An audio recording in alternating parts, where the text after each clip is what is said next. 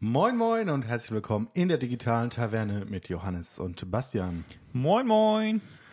Heute relativ aktuell äh, zur Apple Keynote, die jetzt gerade vergangen ist, zumindest bei uns.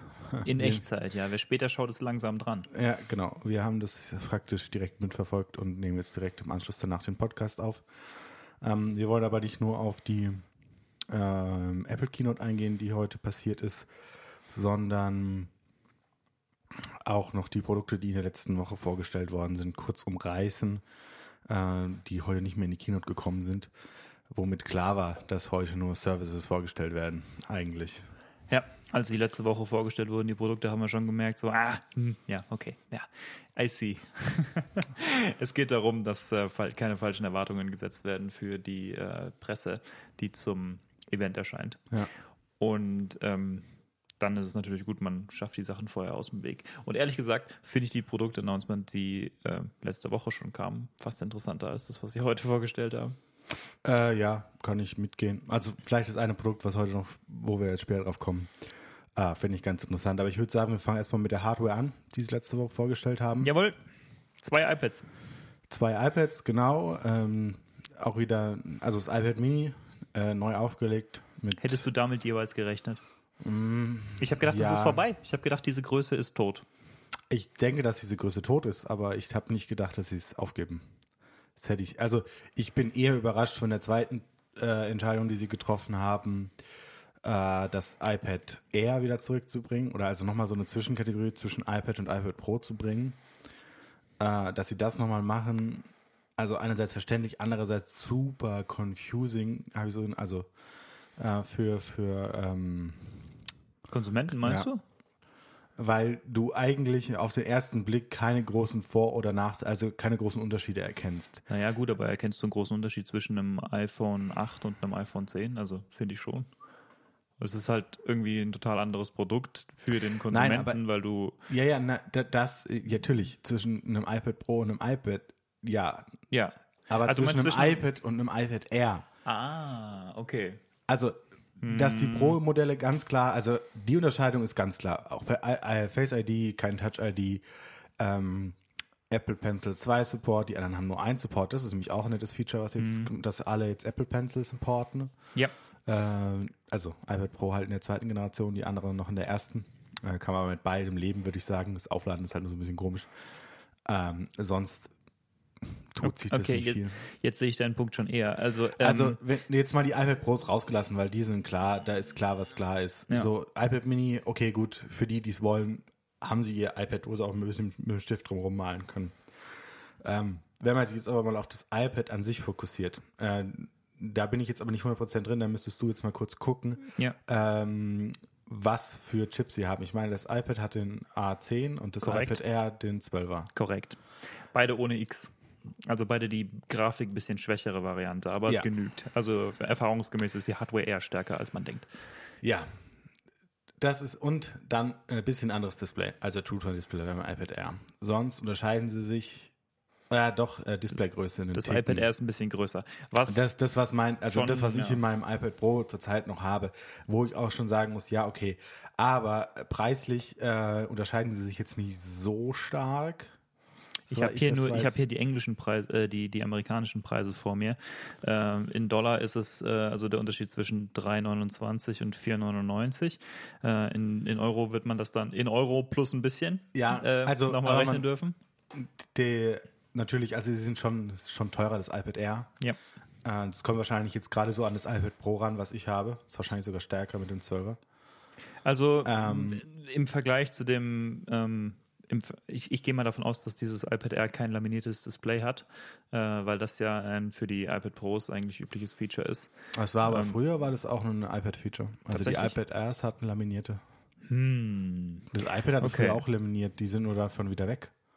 Ja, äh, also dieses 3,29 Dollar Genau. iPad, Das, das, hat ähm, kein laminiertes. hat kein laminiertes Display, was schon einen großen Unterschied machen aber kann, True wenn Tone, du's das wird bestimmt dasselbe Panel sein wie bei meinem iPad, habe ich, schon, weil ja, also die Entwicklungskosten machst du dir nicht zweimal. wahrscheinlich. Und das ist laminiert. Also ähm, laminiert muss man dazu sagen, es ist so, dass bei den Pro-Modellen und eben auch bei vielen älteren Modellen war es so, dass ähm, das Display direkt mit dem Glas verklebt ist, was oben drauf ist. Genau. Ähm, das kann, also das ist cool, weil man dann weniger Parallax beim Schreiben hat. Ja, also es sieht nicht so aus, dass das Display wesentlich mehr von der Oberfläche nach unten geht, sondern das Ja. ist direkt dran. Also, ma- also so den Eindruck, man hat nicht nur, also man, man sieht nicht durch einen Rahmen in ein Display, sondern das Display ist direkt da. Ja. Und Ähm, das ist beim Schreiben besonders auffällig, weil man Ja. dann halt so das Gefühl hat, man setzt den Stift irgendwie auf eine unsichtbare Fläche über dem, worauf man eigentlich schreiben will, auf und hat so, ein, so eine indirekte äh, Manipulation, was natürlich nicht gewollt ist. Ja, Ähm, aber wobei ich jetzt sagen muss, diese, also mit der Namensgebung tun sie sich wieder keinen Gefallen. Also warum ist es jetzt iPad Air? Also das iPad Air 2 gab es schon.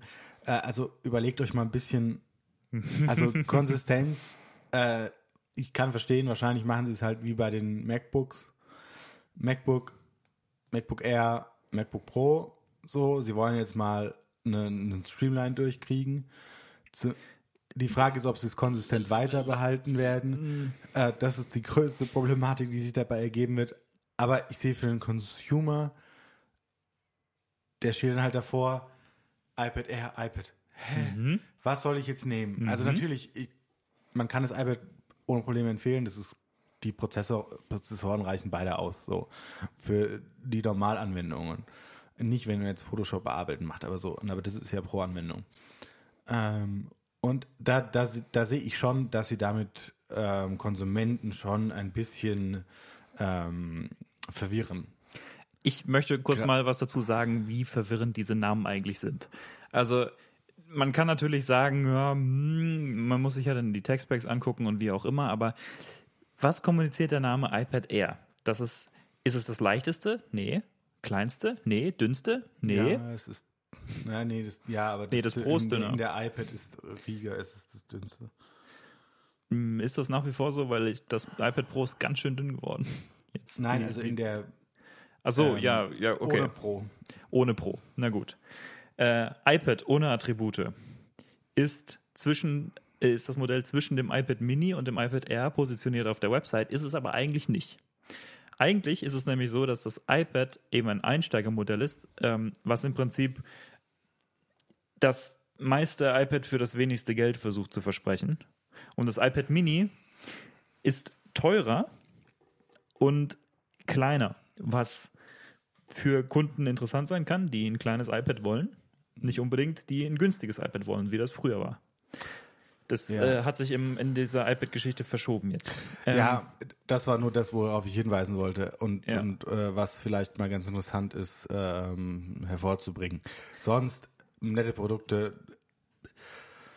Ich finde es wäre jetzt eine Kaufempfehlung, Acht zu geben, was jetzt geschickter ist. Äh, ich glaube, wenn man ein bisschen mehr Power haben möchte und also die Gefühle würde ich sagen, alte iPad Pros, dann kann ich aufs iPad Air gehen. Das iPad Air hat übrigens auch Support für Smart Keyboard. Ähm, Ja. Damit ist gemeint, es hat einen Anschluss. Also Wahrscheinlich Smart ist es einfach genau das iPad, was ich gerade vor mir liegen habe. Mehr oder weniger zumindest, ja. Ja. Ähm, das kann natürlich für viele Leute auch eine Rolle spielen, wenn man jetzt ein, ein äh, in Anführungszeichen kabelgebundene Tastatur haben will. Ähm, ich möchte nur noch kurz da hinausstellen, dass äh, in der, im MacBook-Lineup haben sie ein ganz ähnliches Namensschema, was aber anderes Sachen bedeutet. Weil im MacBook-Lineup ist nämlich das MacBook ohne Attribute, ist das kleine, also das, das was besonders klein Ja, und klar. leicht ist, wo du aber wiederum mehr Geld bezahlen musst für, um diesen, um diesen Trade-off zu bekommen. Und das iPad Air ist sozusagen das jeder, äh, das, Entschuldigung, das MacBook Air ist sozusagen das Jedermann-Modell und ein Mini-Modell gibt's nicht. Und im iPad, im Naja, Lineup ist es anders. Äh, das ist, diese Namen, ey, ohne Scheiß. Ja. Wir, wir wollen jetzt mal nicht drauf rumreiten, sondern nur, äh, dass man es mal gehört hat, dass neue iPads da sind. Das muss jeder für sich selber die durchaus wissen. Sinn machen können für Leute. Äh, schaut's, man soll es einfach anschauen und schauen, was einem be besser passt. Aber das iPad ist immer noch unschlagbar günstig als Tablet zum Einstieg. Also ganz ehrlich, ich bin der Meinung, es gibt überhaupt kein Konkurrenzprodukt. Ähm, wa- was willst Nee. du denn kaufen? Ein Android-Tablet? Die sind alle Mist. ja. Äh, du, kannst, du kannst ein Surface kaufen, die konkurrieren aber nicht in der Preisklasse. Die konkurrieren mit einem iPad Pro und ich glaube, das ist halt, das muss jeder wissen, wie er es will. Ja, also für ja, mich, sie sind mich auch ist es keine, keine also Diskussion. Surface sind auch keine Tablets. Ja, nee, aber- Surface sind Windows-Computer mit einem Tablet-Formfaktor und iPads sind Tablets, die man äh, eben auch für weiterführende Computing-Aufgaben verwenden kann. Ja. Das ist, ähm, also ich bin der Meinung, es sind total verschiedene Produkte und ich bin auch der Meinung, dass es gerade in diesem 9,7 Zoll äh, Größensegment ähm, für richtige Tablets überhaupt kein Konkurrenzprodukt zu den iPads gibt. Also wer ein iPad verwenden, also wer ein Tablet verwenden möchte, der ist quasi äh, gezwungen, ein iPad zu kaufen. Ja, zumindest ein benutzbares Tablet zu haben. Ja, gut, alles andere ist halt weder Feature noch preiskompetitiv. Ne? Ja, ähm, genau, dann weiter neue ähm, iMacs, beziehungsweise nicht neue iMacs, die haben halt nur neue Prozessoren bekommen. Klassischer Und- äh, Spec-Bump. Genau, und ein bisschen äh, nettere ähm, Grafikkartenoptionen am Ende. Ja. Äh, Nach wie vor verfügbar mit äh, sich drehendem äh, Festplattengerät, was niemand kaufen sollte. ja, das ist auch, äh, gut. Ähm, Es ist ich verstehe- 2019, ich, ver- man ich verstehe es nicht, warum. Also, weißt du, Fusion Drives verstehe ich ja noch irgendwo.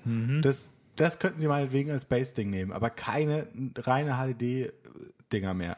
Wer 2019 einen Computer mit HDD äh, als einzige Boot-Festplatte kauft, der bestraft sich selbst. Und Vor ich bin der Meinung, nicht- Apple sollte das nicht machen. Nicht leicht auszutauschende Platte. Ja, So, kommt noch dazu. das sei mal dahin. Also, iMacs sind ganz nett. Äh, ich vermute deshalb, dass dieses Jahr keine neuen mehr kommen werden. Ja. Und auch kein Thunderbolt-Display mehr kommen wird. Ähm, und der neue Formfaktor von iMacs, wenn er kommt, dann nächstes Jahr es kommt. Naheliegender andere Kritikpunkt an diesem iMac ist, ähm, sie haben dickere äh, CPUs reingepackt. Das war ja auch der ganze Sinn von dem Spec-Bump. Ja. Nur ist es so, dass es ja in, nach wie vor Intel-CPUs sind und Intel keine, keinen besseren Prozess verwendet, äh, seit Ewigkeiten. Ja. Insofern ist es also anzunehmen, dass diese CPUs vielleicht mehr Hitze produzieren, weil sie auch mehr Kerne haben und äh, naja, der Prozess nicht besser geworden ist. Äh, allerdings haben diese iMacs keine äh, andere Kühllösung, als sie früher hatten, im Ja. Unterschied zum iMac Pro, der ja das hat. Ähm, insofern ist also davon auszugehen, dass die vielleicht ein bisschen lauter sind. Wird sich aber dann zeigen. Wird sie zeigen, und aber es ist trotzdem gut, dass sie sie abgedatet haben, Klar. weil die waren jetzt auch schon drei Jahre überfällig, da vier, glaube ich. Jawohl. Richtig. Ja, sie sind, lass mich überlegen, 2015, glaube ich, ist das, ist, äh, ist das letzte Update gewesen. Ja, und das letzte Hardware-Produkt, wenn ich richtig bin, äh, AirPods. AirPods, neue zweite Generation, bisschen längere Akkulaufzeit beim Telefonieren. Ähm, hey Siri geht jetzt auch ähm, so. Oh nein, du hast es Ja, gesagt. ich habe es gesagt. äh, ähm, also es geht jetzt auch so und äh, ich brauche nicht mehr draufdrücken. Mhm. Es erkennt es einfach so. Äh, und ein neues ähm, Ladecase gibt es jetzt dazu, wenn was man es will. Qi-Charging unterstützt. Genau. Äh, worauf man vielleicht irgendwann mal die Air Power Matte in zwei Jahren sehen wird. Von der gibt es nach wie vor keine Spur. Ja, sie haben ja auch alle Spuren getilgt, die jemals auf der Webseite waren. Mhm. Ähm, genau, und aber die G-Charge äh, Ladecase muss man für, äh, das muss ich jetzt nachgucken, ich glaube 60 Dollar dazu kaufen. Wenn man es will. Und wenn man, also vor allen Dingen, wenn man es kann, es, es bleibt nur so günstig, äh, wenn man es direkt äh, zum äh, Kauf dazu kauft. Wenn man es nachträglich kauft, äh, wird es äh, deutlich, deutlich teurer. Ähm, mich weg, ey. Das, an, aber das, das äh, Praktische, in Anführungsstrichen, ist trotzdem äh, das kompatibel mit den alten AirPods, also die sind identisch, nur intern geändert, sodass man das äh, Ladecase jetzt theoretisch auch nachkaufen kann, wenn man AirPods hatte. Dass man, wenn man das unbedingt will. Nachkaufen ist äh, für 89 drin. Cool. Euro. Ich sag mal so, ähm, das ist genau die Evolution, die im Prinzip zu erwarten war. Sie hatten auch Ja, äh, beim letzten Event irgendwann letztes Jahr mal ähm, vermutlich absichtlich äh, diese Features schon gezeigt in einem Video. Also ja, gut, sie haben es ja auch auf. Stage gesagt. Vor zwei Jahren. Oder dieses Jahr? Äh, also ich Nee. meine jetzt, ich meine jetzt dieses Hey Siri. Äh, Ach so, Feature. ja, nee, aber das, ähm, das Feature mit, mit äh, äh, G-Charging ist schon länger vorgestellt. Also, dass das kommen sollte. Ja. Ähm, es war ja genau, auch ich glaub- geplant wegen, diese, wegen der AirPower Mat, aber ähm, das ist inzwischen eine peinliche PR-Geschichte geworden, deswegen. Ja, wahrscheinlich Naja. sie, kriegen sie es halt von der Entwicklung nicht hin. Also, es gibt ja immer wieder Gerüchte, dass die ganzen Entwickler, die daran gearbeitet ge haben, gesagt haben: Ey, stellt das nicht vor. Und Ja, Apple so, ja. wir stellen das jetzt vor. Irgendjemand äh, in der höheren Führungsriege hat da eine Fehlentscheidung getroffen an der Mhm. Stelle. Und ähm, inzwischen ist das ein bisschen peinlich geworden, weil man kann nicht einfach Produkte vorstellen, die man dann nie, die man dann nie auf den Markt bringt. Da dafür ähm, Ja, ist Dafür halt ist die CES da. Ähm, es ist aber, naja, es ist einfach scheinbar sehr schwierig, technisch. Die ja, Umsetzung davon. aufgrund dessen, äh, ah ja, genau, äh, Aufpreis sind 40 Dollar äh, für das äh, G-Charging-Case bei Kauf.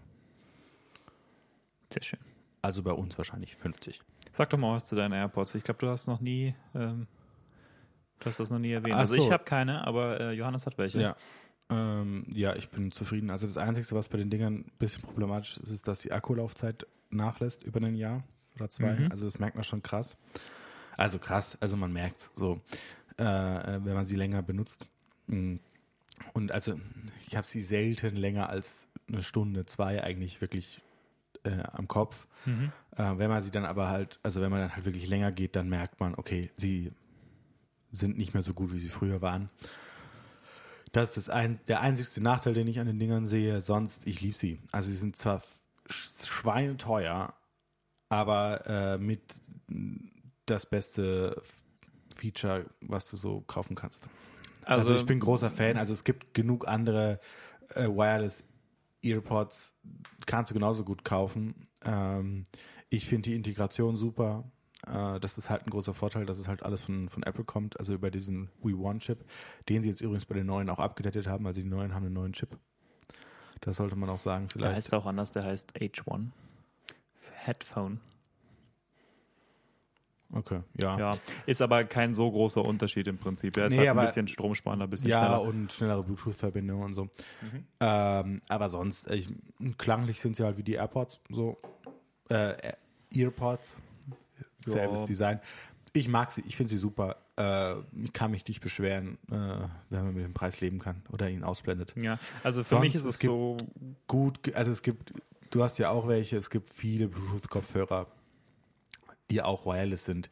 Also ich glaube, der größte Punkt ist einfach dieses Wireless. Ähm, mir, ich würde sie, glaube ich, auch tragen, wenn sie ein Kabel zwischendrin hinten.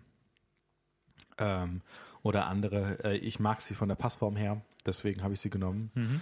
äh, weil ich weiß, sie passen mir und sie halten in meine Ohren sozusagen. Und ich habe mit vielen In-Ear-Headphones immer super Probleme gehabt. Und das habe ich bei den AirPods erst so nach zwei, drei Stunden tragen, dass ich wirklich merke, okay, gut, also langsam, ich merke sie, äh, was ich bei den QC35, die ich noch habe, auch nicht habe. So, äh, Ja. das ist so das Ding. Also für mich ist so das Wireless so das, das tragende Ding. Also reine Convenience. Ich Vor allem mag in super, unserer- super gerne. in unserer Headphone-Jack-freien Welt, ja, in deinem goldenen Käfig, Ja, da es eben keinen, da gibt's keinen, keinen kabelgebundenen äh, Sound. Übrigens fällt mir gerade ein, Achtung, live, ein Li live, ein Moment. Oh, Bitteschön. oh, ja. Der gute Johannes hatte mir, hatte mir ein paar Kopfhörer ausgeliehen. Ähm, Lightning-Kopfhörer, ähm, um meine Zeit zu überbrücken, in denen ich meine zwei Kopfhörer kaputt gemacht hatte. Mm, Und ich habe mir inzwischen jetzt auch so kabellose gekauft. Äh, die AirPods äh, sind meiner Meinung nach der beste Eintrag dieser ganzen Kategorie. Äh, ich bin aber persönlich nicht, äh, nicht Gewillt, bereit gewesen. Genau, nicht gewillt gewesen, den Preis zu schlucken. Ähm, also habe ich einen Kompromiss geschlossen. JBL äh, ist das in meinem Fall geworden.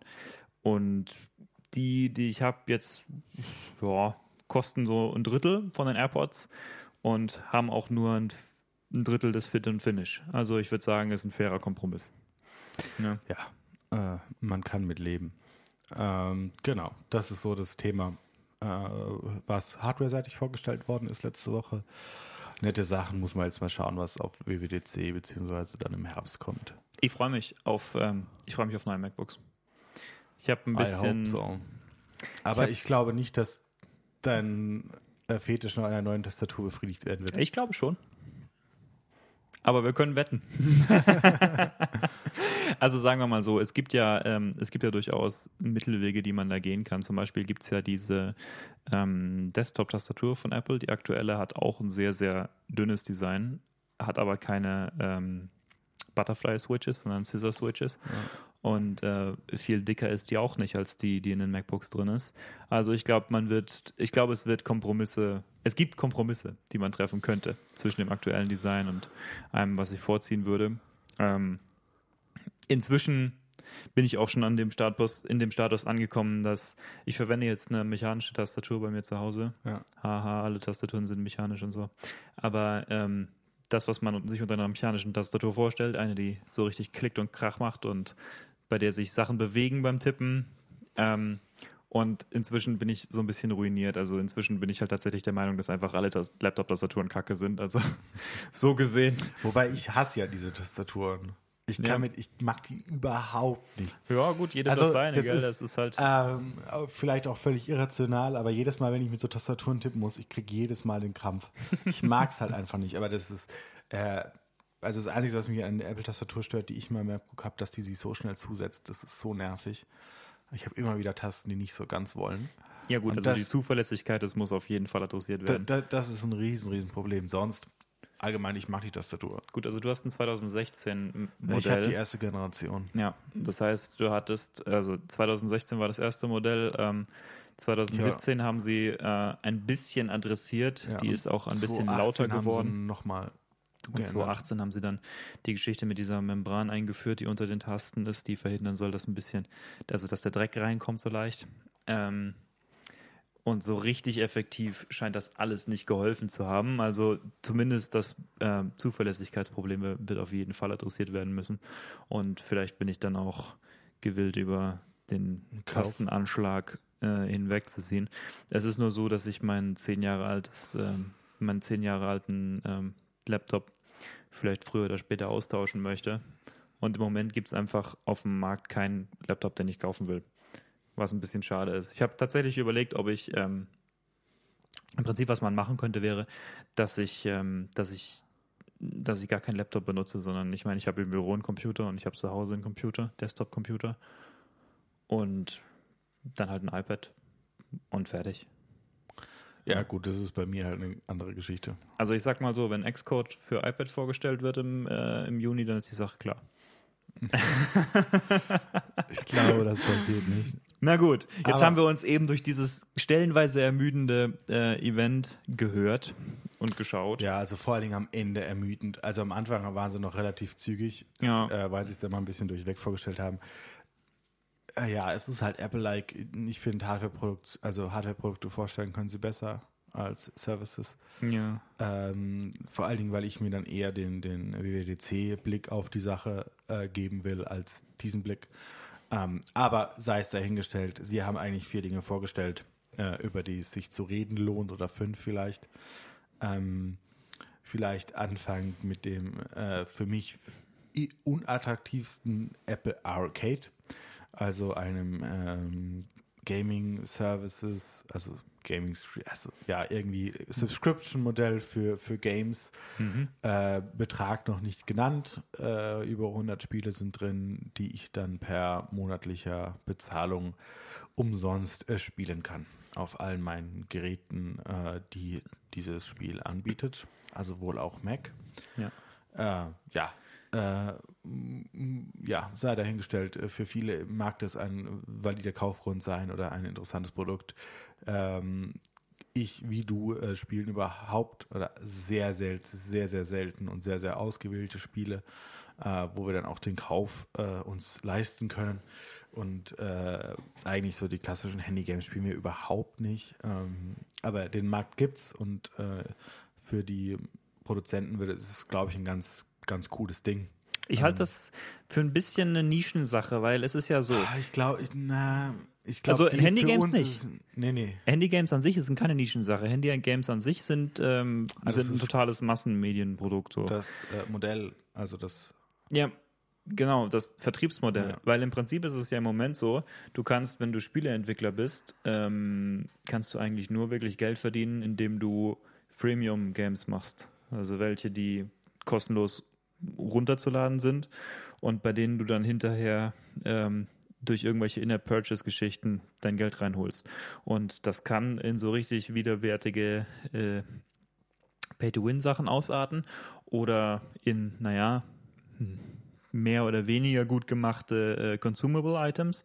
Äh, das kann Sinn haben, wenn du, was weiß ich, ein Spielkonzept halt hast, für die das, für die das irgendwie vertretbar ist. Ähm, persönlich bin ich der Meinung, das ist ein bisschen eine Unsitte alles. Ähm, aber okay, na gut. Ich bin, ich meine, ich stecke nicht so tief drin und diese ganze Candy Crush äh. Ja, gut, aber ich glaube, das bedienen sie damit auch fremd. überhaupt nicht. Genau, und das bedienen sie damit nicht, sondern was sie machen, ist im Prinzip, sie versuchen für im Vorhinein bezahlte Apps äh, einen besseren Markt zu schaffen. Und Ja. zwar äh, die das Geld soll also regelmäßig reinkommen als Teil von einem Abo-Modell und ähm, wird dann nach Spielzeit verteilt auf die äh, Entwickler. Was finde ich eigentlich ein recht ehrliches Geschäftsmodell ist. Ja. Und ich muss auch sagen, dass, äh, ich meine, für mich ist es jetzt uninteressant, aber wir haben vorhin drüber gesprochen, wenn du Kinder hast äh, und willst vielleicht, dass, ähm, dass die sich nicht unbedingt an diesen Pay-to-Win-Titeln aufhalten, ähm, sondern du willst, dass, dass sie irgendwie ordentlichen Content zu sehen bekommen, äh, für den du auch bereit wärst zu bezahlen, dann kann das sicherlich Sinn machen, vor allem auch, weil es ja ähm, eine kurierte Liste ist. Ja, äh, wird man sehen, wie sich's.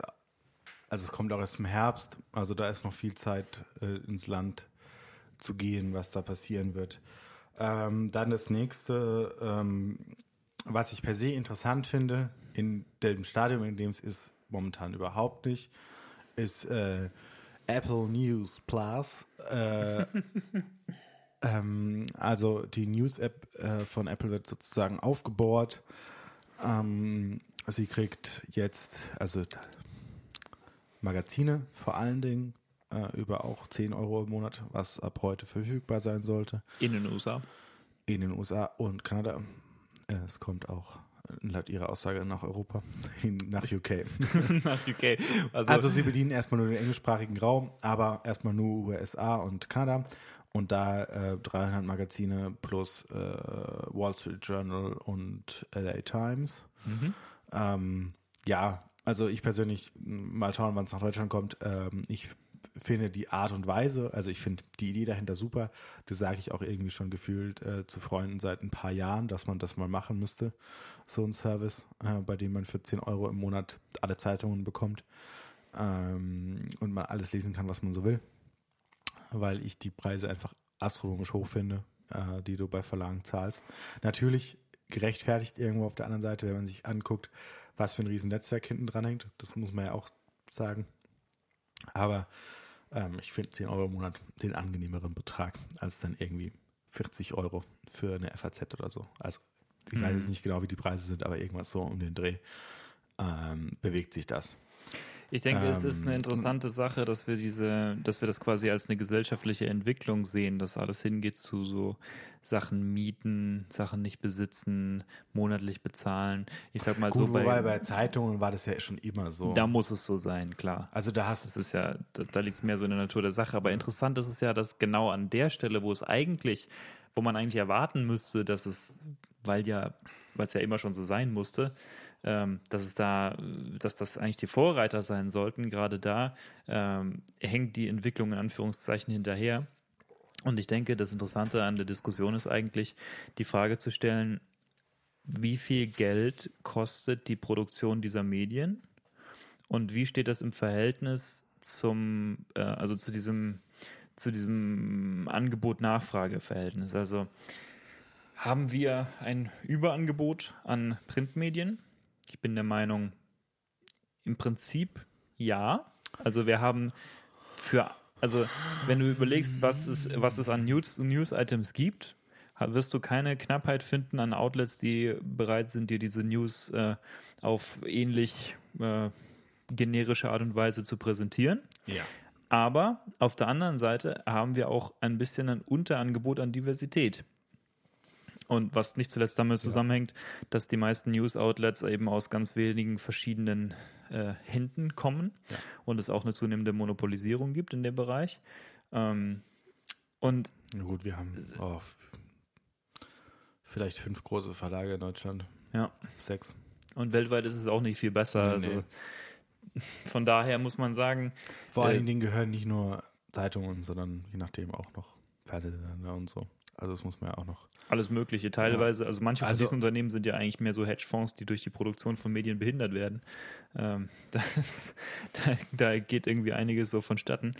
Ähm, aber es scheint sich, also es scheint tatsächlich zu stimmen, dass die Produktion von gerade diesen Printmedien, die irgendwie News haben, ja, dass die Produktion davon so teuer ist, dass es gar nicht zu finanzieren ist auf eine in Anführungszeichen 10 Euro pro Monat Art und Ja, ja, Weise.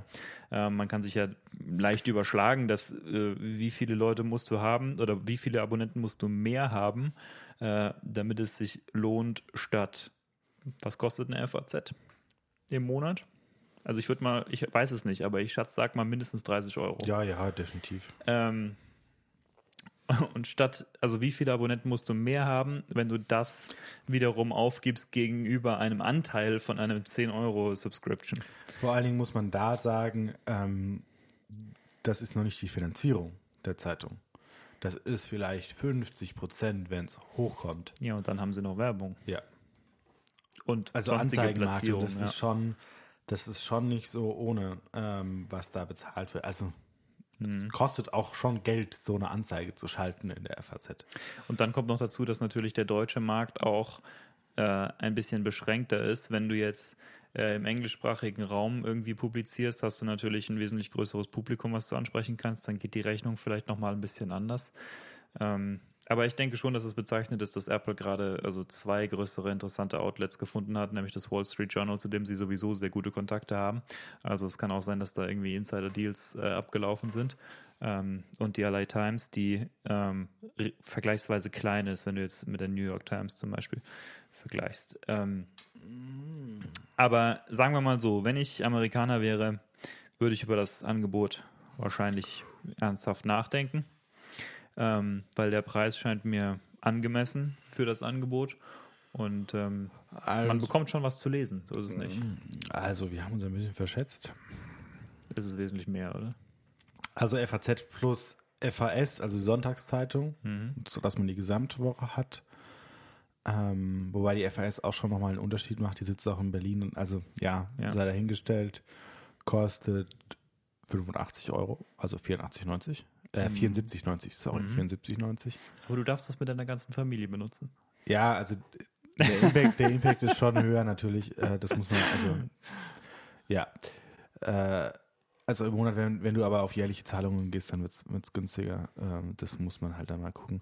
Und äh, die FAS, also nur die Sonntagszeitung, kostet 25 im Monat. Ja, kann man mal so ein bisschen eine Größenordnung sehen. Ja. Also wer, wer sich vorstellt, irgendwie eine größere Auswahl an Outlets äh, zu bekommen für 10 Euro im Monat, da, naja, ist ja, ein Rechenexempel, ne? Die, Also und für vier Wochen äh, Frankfurt Allgemeine äh, ohne Sonntags zahlt man um die 40 Euro. Mhm. Also es wird ein bisschen, ein bisschen äh, günstiger. Äh, wenn man Ja, und wenn, wenn zum Beispiel, da abschließt. gibt es auch, also es, die haben so ganz viele komische digital, also ganz, ganz komische Abo-Modelle, aber sei mal dahingestellt, das haben sie alles. Äh, also es ist schon teuer. Also Süddeutsche ist bestimmt nicht günstiger. Nö. Äh, Ähm, oder auch eine Welt oder ja. also da gibt es schon sehr viele äh, Spiegel, Fokus. Also wir haben schon extrem viele Magazine und auch Zeitungen. Und ich finde dieses Modell an sich ganz interessant, dass man auf alle Zugriff hat oder hätte, wenn das hier passieren würde und äh, die mitmachen würden. Ähm, ja, ich glaube, das ist schon nochmal eine ganz andere Diskussion. Ähm, so dieses ganze News-Thema. Äh, was da irgendwie so kreucht und fleucht, das könnten wir auch mal wahrscheinlich mal diskutieren. Äh, ist vielleicht auch gar nicht uninteressant, vor allen Dingen mit den Digitalthemen, die die alle noch bedienen. Zumindest Ja. die großen Outlets. Zuletzt ist das ja ein bisschen ausgeartet, diese Diskussion. ne? Schauen wir mal weiter. Heute wird das, denke ich, eine eher kurze Folge. Ähm, ich glaube, da Ja. werden wir das nicht so weit vertiefen, das ist, weil es auch schnell nein, nein. sehr philosophisch wird, nicht wahr? Äh, ja, aber auch gerne mal einen Überblick über unsere Digitalverlage zu geben oder unsere Verlage generell in Deutschland. Mhm. Ist ja vielleicht mal ganz interessant. Ähm, genau. Dann äh, noch äh, Apple TV. TV Plus. Ja, TV Plus, beziehungsweise erstmal eine neue App.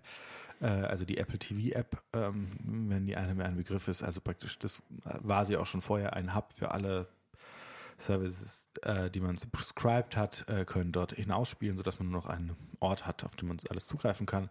Den haben sie jetzt ein bisschen verändert, optisch vor allen Dingen. ähm, so dass es halt na, aussieht wie eine Apple-Version von Netflix oder ja. Ich habe mich total kaputt gelassen. Ich habe das gesehen und gedacht, Ja, aber also ihr habt Netflix gebaut. Also ihr habt das Interface von Netflix angeschaut und habt und habt das ein bisschen Apple-mäßiger aussehen lassen. Das ist eins zu eins. Das genau so sieht Netflix aus. Beziehungsweise genau so ähm, sah Netflix aus bis vor äh, gar nicht allzu langer Zeit. Jetzt haben sie ja inzwischen angefangen, ein bisschen nervige Sa so Allüren aufzubauen.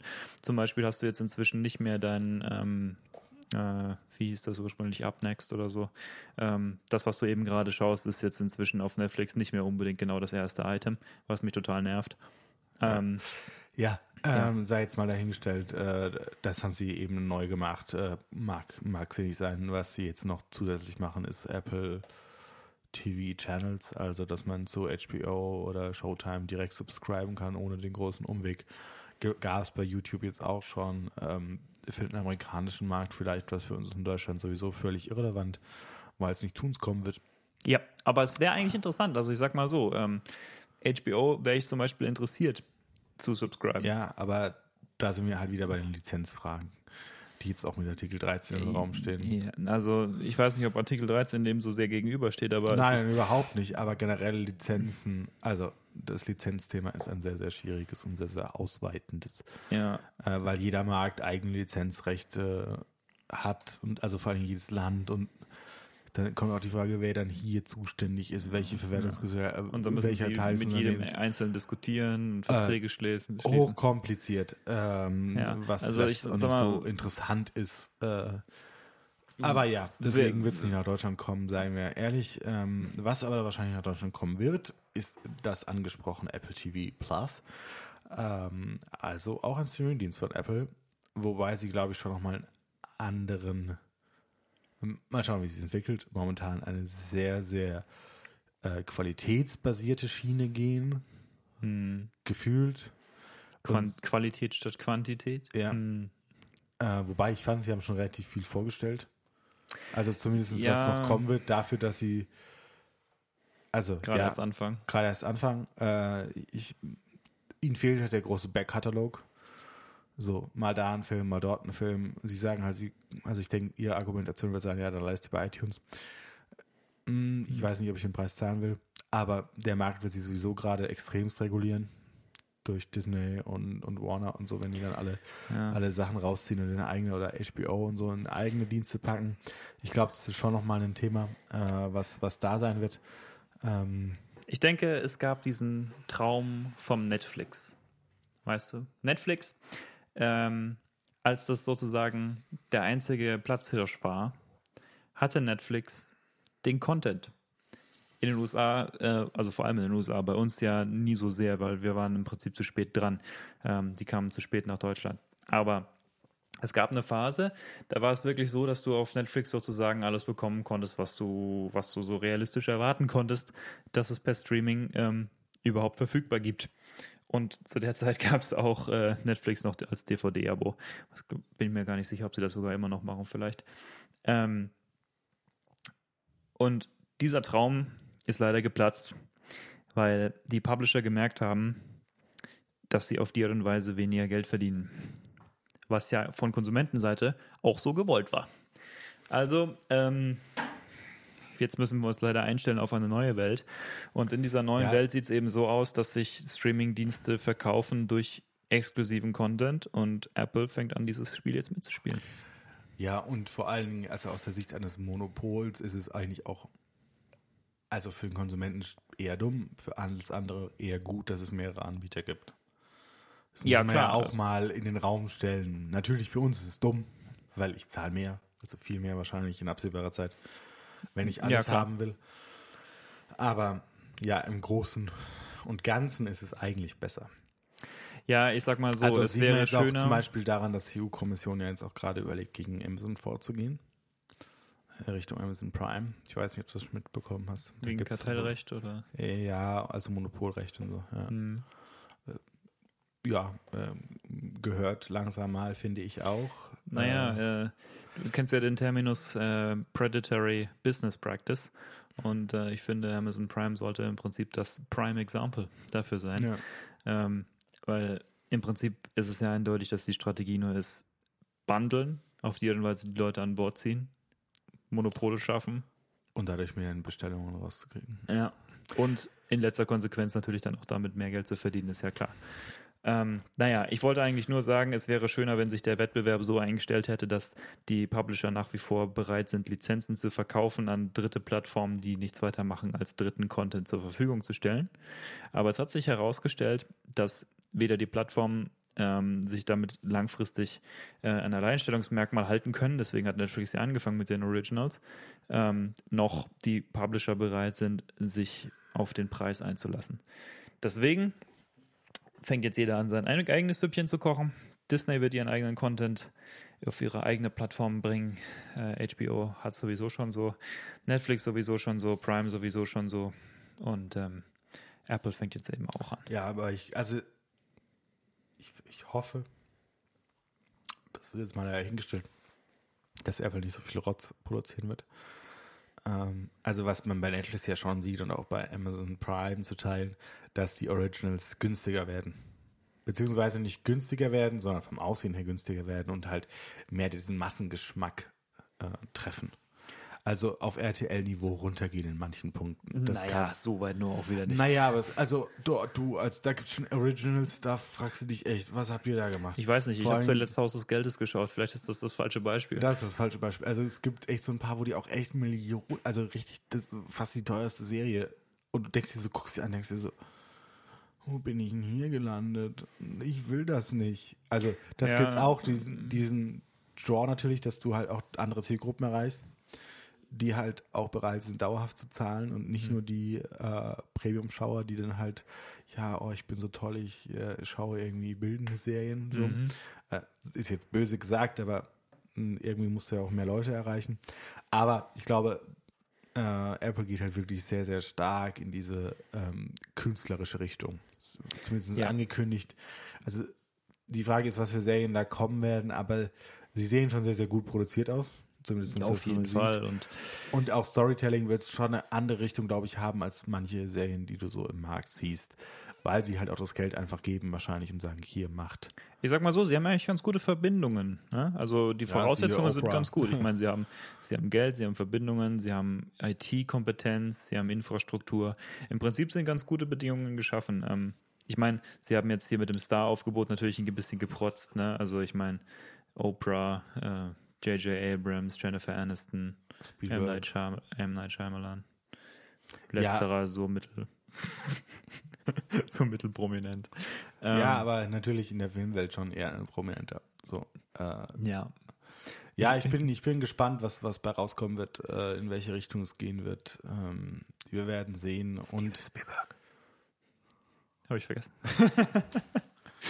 Ähm, und äh, also generell äh, beide Side äh, finde ich ganz nett, dass sie jetzt auch aufs, also auf Smart TVs kommen mit der App ja. und vor allen Dingen mit Airplay, äh, was ist mir, also je nachdem, wenn ich mir dann mal einen neuen Fernseher kaufe, brauche ich kein Apple TV mehr. Ja. Hat also, sich das Problem zu Teilen echt gelöst? Ich denke, auf die Art und Weise zeigen sie, dass sie es ernst meinen mit ihrer Services-Division. Ja. Ähm, Im Moment ist es natürlich so, dass der Apple TV, wenn er auch seinen Kunden gut gefallen mag, ähm, nicht besonders kompetitiv ist preislich.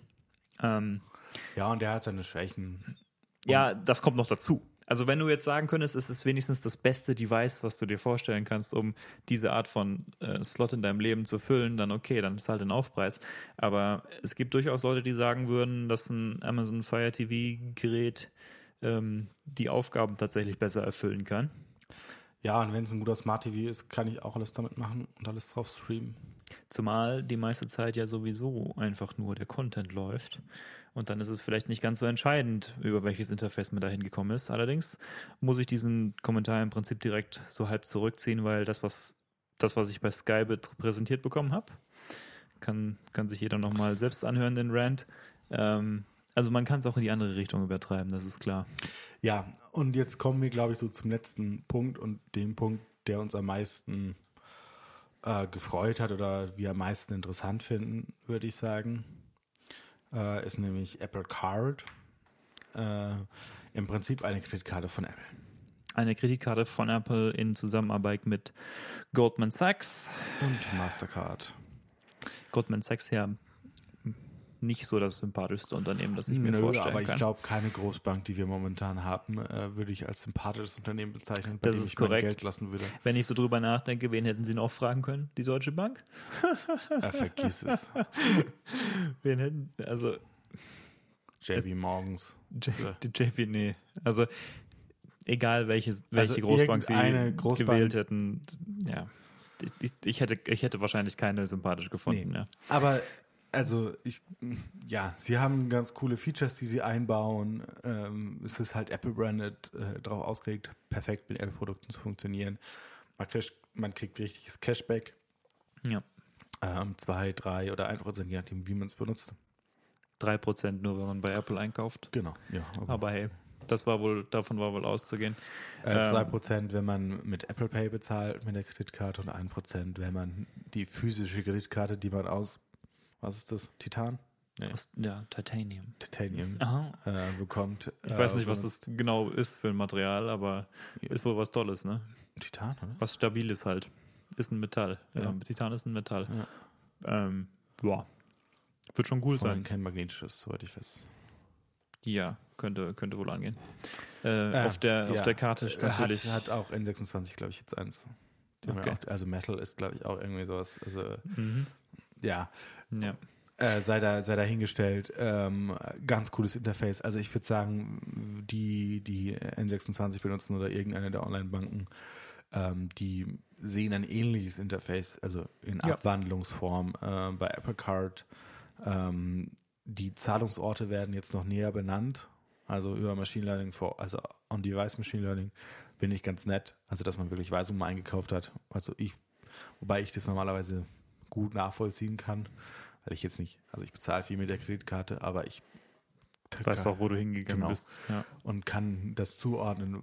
Aber ich glaube, da ist äh, auch nochmal ein großer Unterschied zwischen dem deutschen Abrechnungssystem und dem amerikanischen Abrechnungssystem. Das war auf jeden Fall ein. Crowdpleaser. Also, das hat. Ja. Äh, Vielen gefallen. Ich finde es nett. Äh, ich glaube nicht, dass es erstmal nach Deutschland kommen wird. Äh. Aber sagen wir mal so, wenn ich Apple Card in äh, Deutschland bekommen könnte, dann denke ich, wäre das eine ernste Überlegung wert. Ähm, weil ich habe ein bisschen mehr Vertrauen in ähm, Apples Infrastruktur und Goldman Sachs die Infrastruktur als die, äh, als in die von N26. Ähm, Ja, und also wieder Security haben sie als Sessel nach vorne gehoben. Also Apple weiß überhaupt nicht, was man mit der Kreditkarte bezahlt. Das passiert alles on Device. ja, allerdings wird Goldman Sachs schon wissen und Ja. Mastercard. Äh, von daher, hm, Goldman Sachs gibt äh, wohl das Versprechen, nichts an Dritte weiterzugeben. Äh, Ja, Mastercard nicht so. Ja. Aber das ist halt auch, also ja, aber das Problem wird sich nicht lösen lassen äh, mit dem System, was wir haben. Also außer ich mache meinen eigenen. Kreditkartendienst auf und selbst dann muss ich irgendwie tracken können.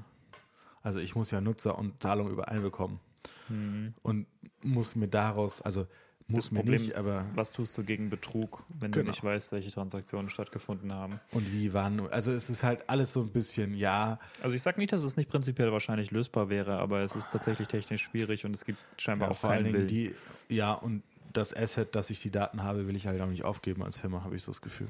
Nö. Ist ja auch verständlich. Man muss übrigens also dazu nicht sagen- verständlich, aber ja, man weiß, warum sie es tun. Ich finde das ein bisschen merkwürdig, ehrlich gesagt, dieses ganze Konzept, dass ähm, du zahlst ja nicht mehr. Nur der Verkäufer bekommt dann eben einen Gebührenbetrag abgezogen von deiner Transaktion. Passiert ja so oder so. Bei Ja. Kreditkarte. Genau, bei jeder Kreditkarte.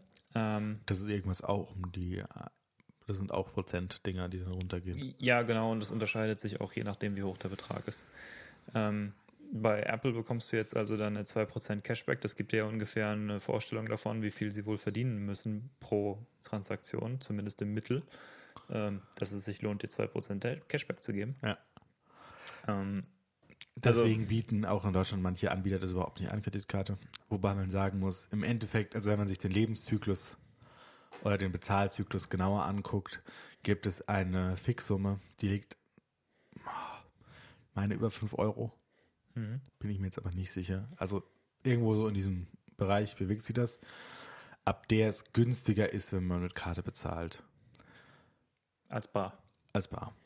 weil der Kreislauf wesentlich teurer ist mit, mit Bargeld. Weil du mit dem Bargeld auch rumhantieren musst. Genau, weil es die Bank bringen muss, die muss es zählen, das muss wieder raus, dann muss Mhm. das wieder, dann muss gedruckt werden. Also so, das hast du im digitalen Ding ja nicht. Ich sag mal so, eigentlich, äh, ja, tut mir leid, aber dafür bin ich halt zu sehr Kommunist. Ähm, natürlich sehe ich ein, dass ähm, volkswirtschaftlich macht es total viel Sinn, ähm, Bargeld loszubezahlen. Es ist nur ein bisschen eigentümlich, dass jetzt ein privates Unternehmen, ähm, was eigentlich nur minimal zu tun hat mit der Transaktion, äh, sich da jetzt einen nicht trivialen Prozentsatz einfach so in die Tasche steckt. Ja, Seien das jetzt gut. nur 3% oder 4, aber na gut, reden wir nicht Das drüber. ist- das äh, ist dann immer ist, so. ist ein Thema, steht auf einem anderen Blatt. Ähm, Sie Aber- haben also jetzt auch eine Kreditkarte. Genau. Und ich würde auch drüber nachdenken, die tatsächlich zu verwenden, Ich auch, wenn, wenn ich wenn- die Möglichkeit hätte. Genau. Ähm, wir werden sehen, wann sie kommt, wie sie kommt. Äh, wir freuen uns je nachdem drauf, wenn sie zu uns kommt. Äh, damit soll es, glaube ich, auch für heute gewesen sein, außer du hast noch irgendwas, was du loswerden möchtest. Also ich meine, wir sollten vielleicht kurz ansprechen, dass Apple einen starken Fokus dieses Mal gelegt hat auf ihre Datenschutzinitiativen. Das ja, heißt, das tun sie das ähm, letzte Jahr schon immer. Das, das tun sie schon die ganze Zeit, aber dieses Mal ist es besonders aufgefallen, denke ich, weil sie eigentlich bei jedem einzelnen Produkt, es ging natürlich auch gerade jetzt, äh, hat es besonders viel Sinn gemacht, weil es ja auch ein service-fokussiertes ähm, Event war. Ähm, aber sie haben wirklich jedes Mal gesondert darauf Wert gelegt, dass also ihr Alleinstellungsmerkmal unter anderem ist, dass sie nicht mit den Daten ihrer Kunden das Geld verdienen. Und ähm, das ist im Prinzip meiner Ansicht nach auch einer der Hauptgründe, warum äh, manche Apple-Services mehr ähm, für mich in Betracht kommen als ähm, Wettbewerbsprodukte. Und von daher denke ich, es macht Sinn, dass sie sich darauf auch so ein bisschen ja, ja, naja. fokussieren. als Marketingträger das verwenden. Ja. Von dem her Gut. sagen wir ciao, ciao. Ciao, ciao.